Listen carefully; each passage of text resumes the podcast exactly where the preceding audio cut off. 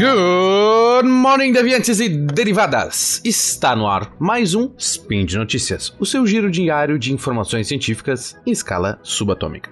Meu nome é Bruno Galas e hoje, dia 8 Coronian do calendário Decatrian, ou dia 6 de março de 2022, falaremos de Ucrânia e Rússia. Óbvio, já que todo mundo tá falando.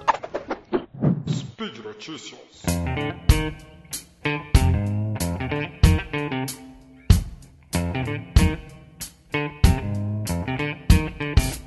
Hoje falaremos do conflito que está chamando a atenção do mundo todo, Rússia invadindo a Ucrânia. Contudo, eu não sou cientista político e nem de RI, de Relações Internacionais, para vir aqui dar informações relevantes sobre o conflito em si ou a diplomacia por trás de tudo. Por isso, vamos falar de radiação. Uh, como a situação dessa guerra muda rapidamente. Uh, desculpa, o Putin pediu para não chamar de guerra, mas sim de operação militar especial. Então, como essa guerra muda rapidamente, quero deixar claro que este podcast está sendo gravado na noite de quarta-feira, dia 2 de março. Então, é possível e provável que mais informações relevantes sobre o assunto sejam noticiadas até o lançamento desse episódio. Justamente por isso, o primeiro link que eu vou deixar na descrição do post é o, o, link de notícias do site oficial da International Atomic Energy Agency, ou a Agência Internacional de Energia Atômica, que é um braço da ONU criado em 1957 para monitorar o uso pacífico de energia atômica. Eles, inclusive, ganharam um prêmio Nobel da Paz em 2005. Hum. Bom, mas primeiro, antes de irmos à notícia em si, vamos recapitular um pouco de história. No dia 26 de abril de 1986, de madrugada, um teste de rotina para segurança foi realizado no reator número 4 da usina nuclear de Chernobyl, na União Soviética. Uh, ou na Chernobyl, que na verdade esse não é o nome da usina, mas tudo bem. Contudo, como vocês já devem saber, o teste deu errado, causando uma explosão e incêndio. Até hoje, 35 anos depois, esse é o maior desastre nuclear civil. A explosão espalhou material radioativo ao redor da usina, mas a fumaça do incêndio fez pior. Partículas muitíssimo pequenas foram carregadas para o alto com a corrente de convecção do ar quente do incêndio. Lá, a vários quilômetros de altura, os ventos espalharam os radionuclídeos, ou material radioativo, por milhares de quilômetros. Tanto que o acidente foi rastreado primeiro na Suécia, onde detectaram níveis mais altos de radiação. E isso fica a mais de mil quilômetros de Chernobyl. E também, acho que em alguns dias, tipo uma semana, eles estavam detectando anomalia na nível de radiação também no Japão. Pensa quão longe é isso. Logo, todos os habitantes da, de cidades próximas da usina foram evacuados, pensando que poderiam retornar em alguns dias, tá? Mas no fim nunca retornaram. A cidade de Pripyat, a apenas 3 quilômetros da usina, era a maior, com quase 50 mil habitantes, e havia sido construída para justamente abrigar os familiares e trabalhadores da usina. Ao total, total cerca de 350 mil pessoas foram evacuadas de toda a região ao redor da usina. Isso tudo vocês já devem saber, ainda mais se viram a série Chernobyl da HBO. Ah, e falando na série, vou deixar no post o link de um vídeo do YouTube deveras interessante. É uma médica que trabalhou em Pripyat atendendo as pessoas acidentadas e ela comenta algumas cenas específicas do seriado da HBO. Muito legal. Uh, então, uma coisa que vocês talvez não saibam é que, mesmo depois do acidente em 1986, a usina Chernobyl continuou funcionando até 15 de dezembro do ano de 2000. Isso com 9 mil funcionários e fornecendo 3 mil megawatts para a Ucrânia. Isso aí depende, em média, 3 mil, tá? Porque foi, foram desligando aos poucos. Mas o que? Sim, uh, o acidente foi no reator número 4, mas os reatores 1, 2 e 3 continuaram operando durante bastante tempo. Atualmente, existe a Zona de Exclusão de Chernobyl, um raio de, dependendo do lugar, mas é em média 30 quilômetros ao redor do reator número 4. Alguns anos após o acidente, algumas pessoas foram permitidas a retornar para alguns vilarejos fora dessa zona de exclusão. Então, mesmo que afastado, mas apenas se as pessoas tivessem mais de 45 anos, pois provavelmente não teriam mais filhos. Né? Então, para não comprometer uma futura geração. Hoje, esses habitantes são, em sua maioria, octogenários, ou seja, têm 80 e poucos anos, e vivem em total isolamento, e são chamados de Isamosilie. Isamolie, não sei, desculpa, não, é, eu não sei falar ucraniano. Pelo menos eu acho que é assim que se fala mas que significa auto-estabelecidos, porque o pessoal foi voltando por si e morava, na, na, tinha uma fazendinha de subsistência, plantava o que comia e era isso. Daí, damos um salto para 2014, quando se dá a anexação da Crimeia pela Rússia. Apesar de não ter sido um conflito, digamos, famoso como o atual, o que está tendo agora, muitas pessoas decidiram deixar a região por causa da violência e por não se identificarem com o novo governo local alinhado com a Rússia. Então, os ucranianos ucranianos fugiram de lá. Muitas dessas pessoas deixaram suas casas sem conseguir levar muita coisa material e menos ainda possível, menos ainda foi possível sacar dinheiro que tinham uh, naquela região, em bancos daquela região. Assim, uh, dirigiram-se para o norte da Ucrânia, já que a península é no limite sul, né? E foram indo para o norte, para o norte, até chegar ao extremo norte do país, encontrando uma região totalmente desvalorizada e com casas abandonadas. Olha só. Uh, uma das mulheres desse êxodo disse, inclusive, que colocou no Google lugar mais barato para se morar na Ucrânia. E a resposta foi Chernobyl. Algumas casas na região estão à venda, ou estavam na, na, nessa época, por cerca de 50 dólares uma casa, terreno e tudo mais. Mas algumas famílias não tinham nem esse dinheiro, essa quantia. Para então tentar ajudar essas pessoas, o governo ucraniano fez acordo com algumas famílias. Elas morariam na casa com algum dos idosos locais para cuidar deles e caso eles morressem, imagino que de morte natural, né? a, a casa seria deixada para a família. Então eles teriam um, terreno e casa para si. Desde que isso fosse, claro, fora da zona de exclusão. Assim, a maioria foi alocada no vilarejo de Steitzina. Também não sei pronunciar isso, desculpa. A só 5 quilômetros da zona de exclusão, ou seja, 35 quilômetros do reator, onde tem níveis interessantes de radiação lá. Mas, claro, é passível de se viver. Vou deixar o link no post da matéria incrível da BBC que conta a história de alguma dessas famílias que fizeram essa jornada. Vale muito a pena. Mas agora damos mais um pulo temporal para semana passada. No dia 24 de fevereiro de 2022, como vocês imaginam sabem, os russos invadiram as regiões, algumas regiões da Ucrânia.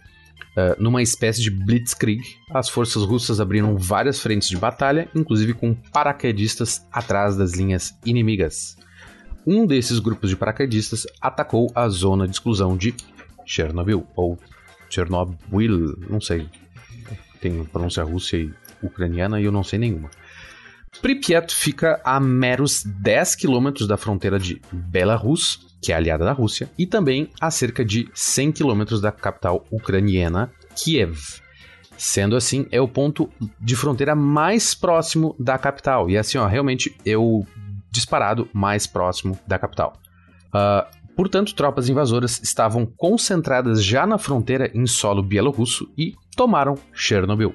Segundo a Rússia, o objetivo de, abre aspas, Defender a usina é uma garantia de que as formações nacionalistas ou outras organizações terroristas não poderão aproveitar a situação atual do país para organizar uma provocação nuclear. Fecha aspas.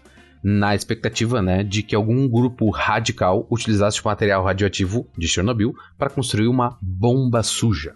E daí uma dirty bomb é basicamente juntar um monte de lixo radioativo grudar numa bomba normal e explodir sobre uma cidade, a fim de espalhar e contaminar toda uma região. Mas atenção, isso não necessariamente significa né, uma bomba ou uma explosão nuclear. É só lixo radioativo. É bem ruim também.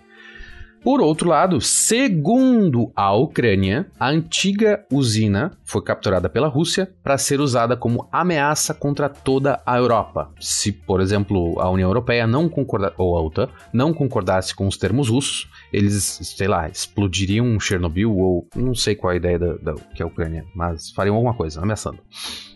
Bom, e agora começamos com a notícia principal deste spin. Com essa invasão na zona de exclusão, o órgão ucraniano responsável pelo monitoramento radiológico detectou um aumento de 20 vezes no nível, nos níveis de radiação da região.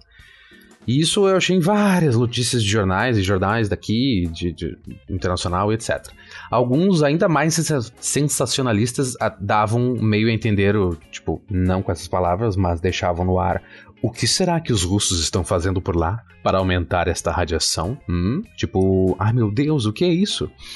Mas a causa mais provável e sensata, que inclusive é defendida pela Agência Internacional de Energia Atômica, que eu falei lá no início, é que toda essa movimentação de veículos pesados passando da, na fronteira, né, pela floresta, levantou poeira. Poeira a a poeira. Contudo, como é de se imaginar, essa poeira da zona de exclusão é contaminada com material radioativo. Esse material está emitindo radiação e agora pairando no ar é mais fácil de detectar essa, radiação do que quando ele está assentado no chão da floresta. Então não é que aumentou a radiação, a gente só consegue detectar ela mais. E é aqui uma ótima oportunidade para diferenciarmos radioativo e radiação, que é uma coisa que muita gente se confunde, pelo menos meus alunos sim. O primeiro, radioativo, é uma característica de um átomo ou de um material que esteja contaminado com esses átomos. Radioativos são átomos instáveis que não conseguem se manter naquela configuração e acabam se transformando em outro tipo de átomo, outro elemento químico, depende do caso, e outro e outro até se tornar um átomo estável. Cada vez que um átomo decai, ou seja, se transforma em outro elemento, ele emite radiação. Essa radiação pode ser um raio gama, partícula beta, partícula alfa. E claro, aqui raio e partícula depende muito do caso a caso, interação com o que, que a gente está falando. Numa analogia tosca minha aqui, é, seria como radioativo é uma arma carregada com balas ou projéteis, não sei o nome técnico de, disso. Enquanto que a radiação é o tiro dado por uma arma, tiro em si, né? O tiro, disparo. Não dá para uma coisa ter radiação, não tem como uma coisa ter um tiro, né? Em compensação, aquelas balas são sendo gastas ao passar do tempo e o objeto deixa de ser radioativo, ou seja, a bala, a arma fica sem bala. A arma deu todos os tiros que tinha e ficou estável, o átomo, entendeu? Entendeu? Uh, o tempo médio entre esses tiros e o número relativo de balas depende de átomo para átomo que a gente está falando e varia bastante. Alguns são da ordem de milissegundos, ou seja, é uma coisa muito curta. e só tem uma bala, digamos assim. Como o oxigênio 13, que tem milissegundos de meia-vida, e que ele vira um nitrogênio 14, direto, um vira o outro, fica estável. Enquanto isso, alguns átomos têm milhões de anos e várias balas, como o urânio 235, que tem 11 decaimentos radioativos até virar um átomo estável de chumbo. E não casualmente é o caso usina, de usinas nucleares, como Chernobyl. Então, tem muitos átomos e esses átomos demoram bastante tempo para se tornar estáveis e cada átomo ainda vai ter vários disparos, digamos assim, várias emissões de radiação. Assim, portanto, não se preocupe. Os russos muito provavelmente não vão usar Chernobyl como refém. Contudo, a Agência Internacional de Energia Atômica se mostrou deveras preocupada com alguns ataques aéreos russos próximos a depósitos e usinas nucleares ucranianas ativas. Atualmente, a Ucrânia tem quatro usinas nucleares e totalizam 15 reatores nucleares ativos, que provém quase metade da energia do país. É bastante coisa, né? Então eles dependem, são pontos estratégicos. E isso sim seria um potencial acidente. Se um, por exemplo, um depósito de lixo, lixo radioativo for atingido, pode funcionar como uma dirty bomb, uma bomba suja, e contaminar com material radioativo uma grande área. Se uma usina for atingida, por outro lado, nem tanto. Por quê? Usinas modernas são feitas para aguentar de tudo. Por exemplo, um teste nos Estados Unidos realizado em 1998 jogou um, literalmente jogou um avião numa parede de uma usina nuclear e nem tchum pro avião. Tem até vídeo no YouTube para quem quiser olhar. Uh, mas é claro, só com um disclaimer, essa era uma réplica de uma usina, eles não iam testar numa usina de verdade, né? Vai que ela não segurasse, ia ser chato. Uh, e sobre o assunto é só. Mas eu gostaria de fazer um, uma atualização e complementar o meu último spin, o de número 1538, lá de janeiro, sobre a erupção do vulcão Tonga. Eu disse que naquele spin uh, o reino de Tonga, as ilhas lá, o arquipélago, eles iam receber ajuda humanitária, mas um dos, um dos poréns era que Tonga não tinha nenhum caso de Covid. Eles tinham tido um único caso, durante todos esses anos de pandemia, eles tinham tido um único caso, foi isolado, etc, etc, e nada mais. Contudo, por causa dos médicos e pessoal de transporte, etc, etc, uh, acabou se proliferando os casos de Covid no país. E atualmente, pelo que eu conferi no Our World in Data, os casos flutuam entre 100 e 190 casos, no, novos casos por dia. Então, além de ter que ligar, lidar com todos os efeitos do vulcão, eles estão tendo que se preocupar com a pandemia agora. E por hoje é só, pessoal. Lembro que todos os links comentados estão no post deste cast, lá no Portal Deviante, e eu fortemente recomendo que vem, uh, vejam os vídeos o, e o, a matéria da BBC, é de cair o queixo.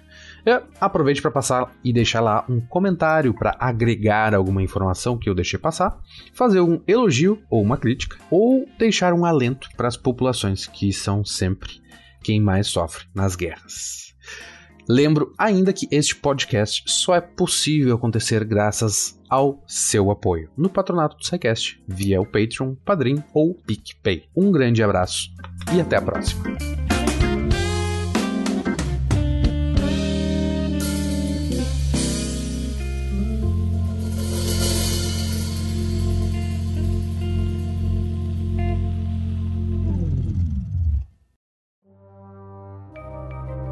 Este programa foi produzido por Mentes Deviantes. deviante.com.br.